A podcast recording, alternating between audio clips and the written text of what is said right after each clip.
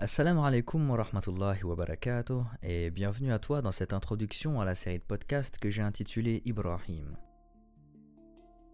Alors tu es peut-être tombé par hasard sur cette série où on te l'a gentiment recommandée. C'est peut-être même moi qui t'ai transmis euh, ce, ce premier épisode. Dans tous les cas, je t'invite à embarquer avec moi dans une recherche, celle du sens coranique de la Ummah. Alors ce podcast, c'est une série qui est réalisée dans le cadre d'un projet qui s'appelle UPOC, Ummah Proof of Concept, dont le but est de rechercher, d'identifier, à travers des formats qui, euh, je l'espère, Inch'Allah, seront divers et variés, euh, de trouver le sens, trouver l'essence, le petit langage d'oiseau pour, pour les initiés, euh, de trouver l'essence, les visions et les fonctions de la Ummah sur Terre. Alors il m'a semblé cohérent de nommer cette série Ibrahim en référence à la figure euh, commune des religions monothéistes, mais surtout celui qui, dans un sens, est le fondateur de la Ummah. En tout cas, fondateur d'une forme de Ummah. Mais ça, on le verra plus tard. Euh, pourquoi je me suis mis dans cette recherche? Bah, Pour tout dire, c'est simplement parce qu'après des années d'études que j'ai suivies dans les sciences religieuses, à travers les chionies, euh, les Comoriens sauront de quoi je parle, ou dans des instituts, après avoir euh, échangé avec savants, sachants, avec des musulmans lambda, avec des musulmans comme moi, bah, j'ai trouvé qu'une grande partie de notre pratique religieuse, de notre compréhension religieuse à travers laquelle on va concevoir le monde, a été extrêmement focalisée sur l'individu plutôt que sur la communauté. Est-ce que je peux faire ça? Est-ce que je dois faire ça euh, Toutes ces questions qui participent implicitement à la création d'un monde, ou en tout cas d'une compréhension du monde individualiste. Pas étonnant du coup euh, de constater la fragmentation des communautés, parce qu'il n'y a pas que la communauté musulmane en fait qui est touchée par ça. Euh, aujourd'hui il y a un grand, un grand bouleversement sur la question des identités qui amène à cette fragmentation.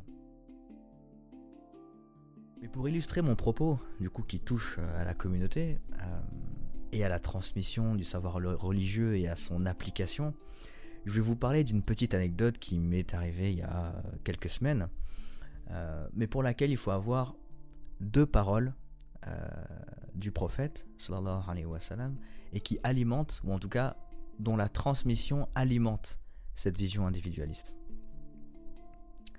La première, c'est une parole de Abdullah ibn Amr, que Dieu l'agrée, qui rapporte que le prophète a dit, bon il l'a pas dit en français, hein, parce qu'il ne parlait pas français évidemment, euh, il dit, celui qui part vers la mosquée, alors un pas lui enlève un péché, et pour le pas suivant, il lui est écrit une bonne action, et ceci à l'aller comme au retour. D'ailleurs, sur, euh, sur ce hadith, c'est marrant parce que, euh, bon, aujourd'hui, on est le jour de, de, vendredi, donc c'est le Jumu'ah. Et euh, je regardais une story d'un gars sur Snapchat et qui disait Bon, voilà, aujourd'hui c'est le Jumu'ah, donc n'oubliez pas, faites des petits pas pour aller à la mosquée. faites des petits pas pour aller à la mosquée. Dans le sens, faites des petits pas parce que chaque pas vous est compté. Et du coup, il y en a un qui, du coup, vous, vous donne une bonne action et l'autre euh, qui vous efface un péché. Donc c'était marrant de voir comment il y a une application littérale de cette, euh, de cette parole qui amène à vouloir faire des petits pas pour aller à la mosquée. Il dit pas que c'est bien ou pas bien, hein, je dis juste que c'est intéressant de voir cette forme d'application. Et pour la deuxième parole, c'est une parole de Jabir qui rapporte Comme les alentours de la mosquée étaient inhabités, les Banu Salima voulurent s'y installer. L'information parvint au prophète, sallallahu alayhi qui leur dit On m'a informé que vous souhaitiez vous installer près de la mosquée. Effectivement, prophète de Dieu, répondirent-ils, nous l'envisageons. Le prophète leur dit alors Ô oh, Banu Salima, restez là où vous êtes, car vos pas vous seront inscrits. Certes, vos pas vous seront inscrits. Ils lui dirent alors Si nous nous étions déplacés, nous l'aurions alors regretté. Donc ces deux paroles qui sont euh, massivement transmises, si je puis me permettre, euh, ont pour but en fait de, montrer la récompense dans le fait d'aller à la mosquée, d'une part, mais la deuxième, c'est d'y aller à pied. Et d'ailleurs, les deux hadiths parlent explicitement du mérite à y aller à pied, justement. C'est avec ces connaissances euh, que mon anecdote prendra du sens, Inch'Allah. Donc, euh, c'est jour de vendredi, jour de fête. Euh, je me dirige à la mosquée pour réaliser la prière. Et je suis obligé de prendre la voiture parce que bon, je suis à 10 minutes en voiture et c'est compliqué d'y aller à pied. Arrivé à 500 mètres de la mosquée, je croise un frère qui est dans le même mouvement que moi pour ce jour de fête et il n'a pas l'air occupé par autre chose que son chemin. Moi, je suis un peu triste de devoir prendre ma voiture pour aller à la mosquée parce que bon, même s'il y a un petit confort, il y a surtout une empreinte carbone qui n'est pas positive. Donc je demande au frère s'il veut, s'il veut rentrer avec moi, euh, faire le, ce dernier bout de chemin euh, dans ma voiture. Et il me répond par la négative. Alors il avait très certainement ses raisons de ne pas vouloir monter avec moi. La première étant le respect de la règle numéro une qu'on apprend quand on est enfant, ne pas monter dans la voiture d'un inconnu. Mais en me questionnant, dans ce cas précis, je me suis demandé, mais c'est vrai que est-ce qu'il l'aurait pas fait dans le but d'avoir la récompense de celui qui marche à pied C'est possible. Euh, c'est légitime et, je lui en veux pas. Mais dans ce cas, est-ce qu'on peut se poser la question, religieusement, qu'est-ce qui aurait été meilleur? Est-ce qu'il aurait été meilleur de marcher à pied Ou bien de monter dans ma mobile? Parce que de toute façon, euh, mon empreinte carbone allait être euh, consommée. Et j'allais consommer l'essence pour aller jusqu'à la mosquée. Donc si on, se place d'un point de vue personnel euh, et qu'on regarde son paquet de hasanat personnel, bah ouais, on continue à pied. Mais si on se place d'un point de vue de groupe, d'un point de vue du monde et du bien commun, j'ai envie de dire, même si c'est un grand mot pour ce qui vient de se passer, mais dans la théorie, hein, je, parle eh ben, ça aurait peut-être été mieux de monter avec moi pour partager ce qui sera de toute façon consommé. Alors je dis pas que c'est obligatoire, mais le problème c'est est-ce qu'on a l'intuition de voir à travers nos actions une influence sur la communauté, enfin une influence sur le monde en fait? Ou est-ce qu'on est dans, une, dans un truc focalisé sur ben, personnel en fait? Euh, Je marche parce que le prophète a dit qu'il y avait une récompense à marcher, etc., etc. Sans voir qu'il peut y avoir, dans certaines actions, euh, des, bienfaits qui peuvent apporter au monde, même si on n'en voit pas le fruit pour soi directement. C'est de ça dont je parle. Pourtant, euh, quand je lis le Coran, bah, je me rends compte qu'effectivement, il y a des prescriptions, des récompenses, des punitions même, en fonction d'actes qui sont individuels, mais qui n'ont pour vocation que la réussite de l'humanité de manière globale en fait, et qui dépasse sa propre personne. Donc pour rester dans ce même exemple de la prière, parce que je parlais de la prière du vendredi, euh, l'un des objectifs de la prière qui est explicitement euh, énoncé, clairement dit en fait par Dieu dans son Coran, c'est de se préserver du mal. Donc c'est Allah dans, dans, son, dans, son, dans sa parole, dans la sourate 29, le verset 45, il dit, dans le sens évidemment, en vérité, la prière préserve de la turpitude et du blâmable. Le rappel d'Allah est certes ce qu'il y a de plus grand et Allah sait ce que vous faites. Donc la prière préserve de la turpitude et du mal. On sait que c'est une obligation qui fait partie des piliers, etc. Euh, mais ce mal dont il préserve, c'est un mal pour soi, évidemment, parce que c'est le rappel de Dieu qui nous empêche de se faire un propre mal, mais ça empêche aussi euh, un mal qui va toucher la société de manière générale. Mais du coup, sur cette même action qui est la prière, qui est une obligation personnelle, du coup, pourquoi Ou en tout cas, euh, dans quelle mesure, lorsque le prophète sallallahu indique que la prière en groupe a plus de valeur que la prière personnelle, vers quoi, vers quelle compréhension du monde, encore une fois, euh, ça peut nous amener? Effectivement, le prophète nous dit que la prière en groupe dépasse en mérite la prière individuelle de 27 degrés. Donc ça c'est un hadith qui pareil est euh, transmis par... Euh, il est, connu par euh, tout musulman lambda. Mais pour quelle raison cette prière en groupe est meilleure que la prière individuelle? Il y en a plein. Hein. Dans la théorie, alors je passe sur tous les arguments, bah, du coup, que voilà, effectivement, c'est une invocation, une prière, on va pouvoir participer à une adoration où les anges vont invoquer pour nous, etc. Quand on va se diriger vers la mosquée, quand on va rentrer dans la mosquée, tous ces bienfaits, ils sont connus. Mais ils sont encore une fois d'un point de vue personnel. Et c'est ça le truc, justement.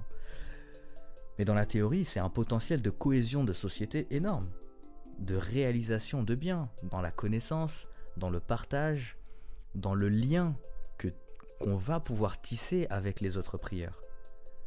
Mais le souci, c'est qu'on va à la prière en groupe avec comme conception une adoration qui est individuelle.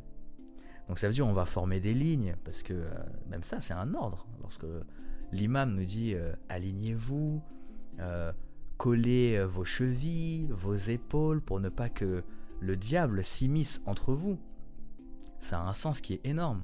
Ça a un sens de cohésion, ça a un sens de, de, lien. On est, on, est tous devant Dieu, ça représente quelque chose quand même. c'est quand même fou.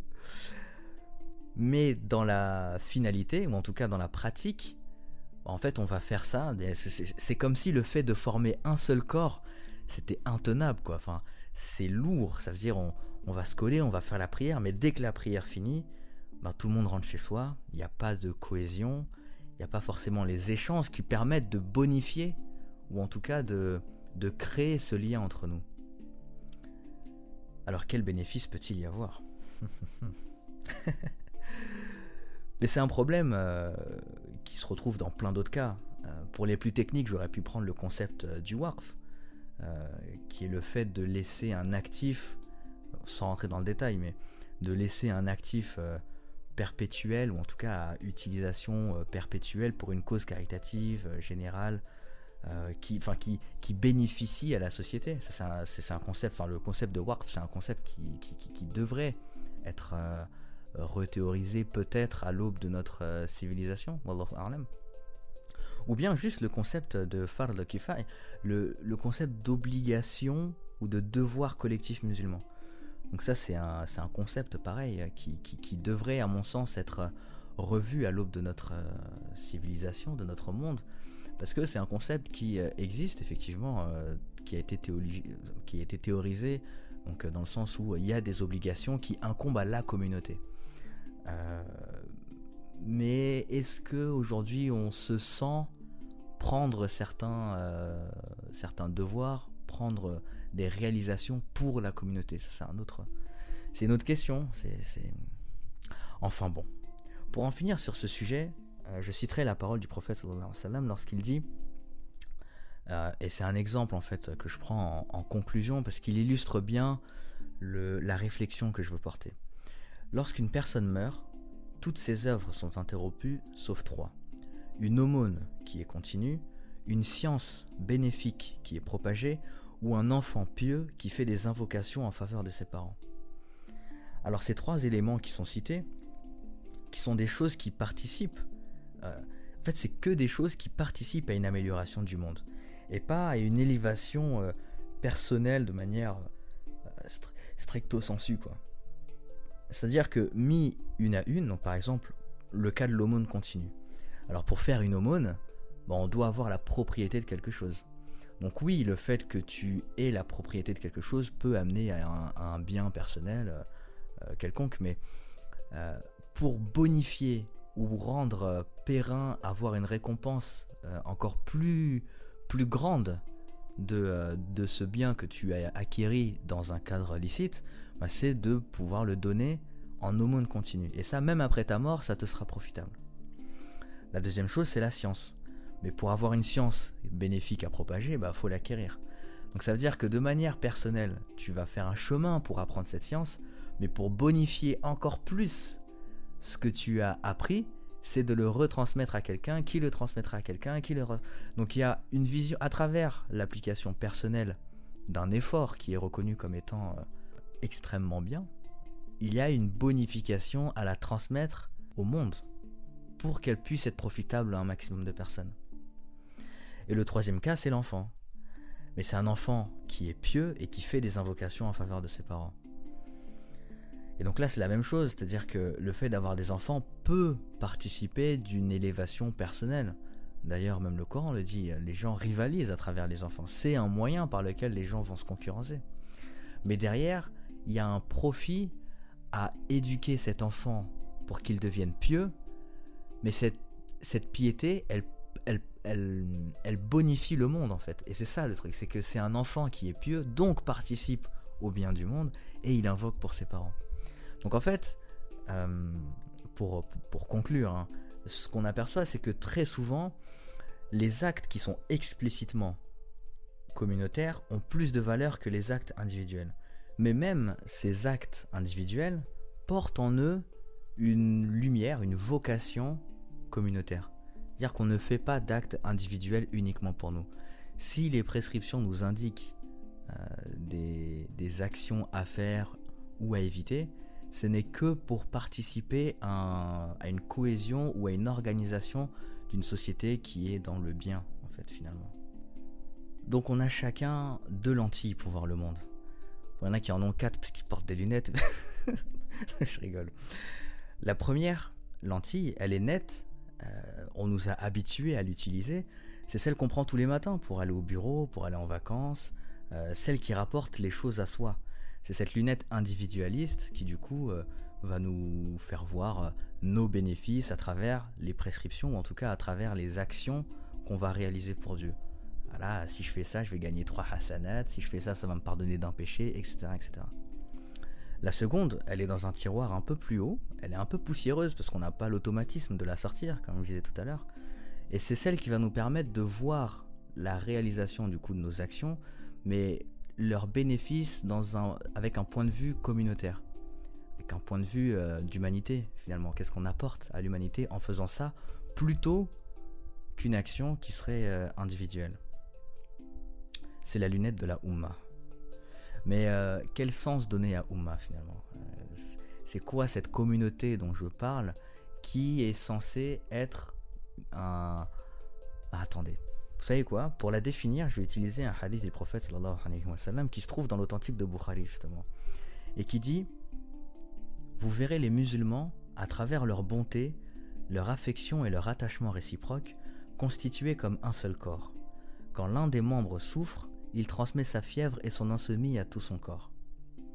Alors je ne sais pas si, si, vous mesurez la portée de cette parole, et je la mesure certainement pas suffisamment moi-même, mais si on parle de bonté, d'affection, d'attachement, c'est ce qui est censé être la Ummah, et malheureusement, euh, bah, même chez les musulmans, euh, il y en a beaucoup qui disent qu'on ne trouve plus vraiment ça dans la communauté, donc que la communauté n'est plus vraiment euh, la Oumma, ou en tout cas qu'il y a une Oumma qui est théorique, mais que dans la pratique, bah, c'est chacun pour sa pomme, quoi.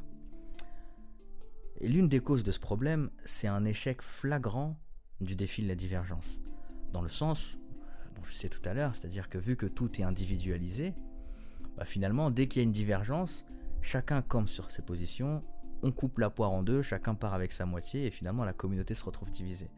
Donc il n'y a plus vraiment de communauté au vu des, murailles qui ont été construites entre les différentes conceptions de la religion. Et moi en voyant euh, cet état de fait, je me suis dit mais c'est pas possible que Dieu ait voulu ça de la Ummah, qui est une Ummah uniquement théorique mais que derrière elle n'apporte pas de fruits à l'humanité. Ça, ça, a pas de sens. Sinon, euh, il aurait des Enfin, je n'ai même pas envie de chercher des potentialités. Pour moi, c'est pas cohérent.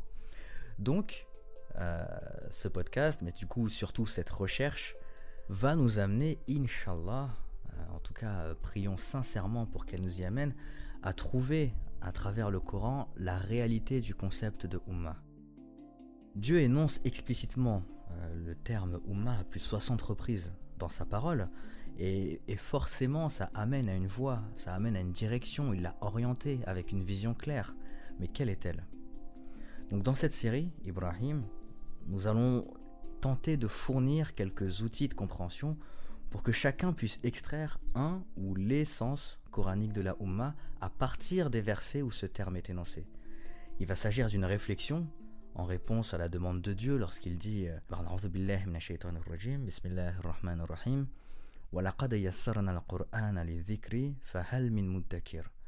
dans le sens, et vraiment nous avons rendu le Coran facile pour la méditation, y a-t-il quelqu'un pour réfléchir? Alors est-ce que tu veux faire partie de ces quelqu'un? Oui, non. Moi je t'assure que ça va être cool, il y aura des effets, des, petits sons et tout. Mais le but c'est pas uniquement d'écouter, évidemment. Si je parle de, réalisation pour le bien de l'humanité, bon c'est des grands mots, mais en tout cas, si au moins chacun peut participer à, son niveau, à cette recherche, à cette quête, eh ben pour ce faire, voilà comment va se dérouler chaque épisode. Si Dieu nous le permet, nous étudierons, nous écouterons, nous méditerons les 60 versets mentionnés, 60 épisodes donc d'une durée d'environ 20 à 25 minutes qui seront organisés en quatre parties. La première, c'est une brève introduction sur le verset ainsi que sa récitation. La deuxième, c'est une mise en contexte, un contexte historique, un contexte d'énonciation, sa position dans la sourate, etc. À partir de ça, on va pouvoir tirer, dans une troisième partie, des clés de réflexion sur le concept de Ummah. Euh, c'est pour ça que cette troisième partie sera suivie d'une pause pour vous laisser méditer un peu sur euh, tout ce qui a été dit, etc. et pour trouver des pistes de réflexion, ou en tout cas des propositions sur des concepts, euh, des applications, des sens, des vocations de la Ummah. Et la quatrième partie, bah, ce sera mes propositions, mes pistes de réflexion sur ce concept.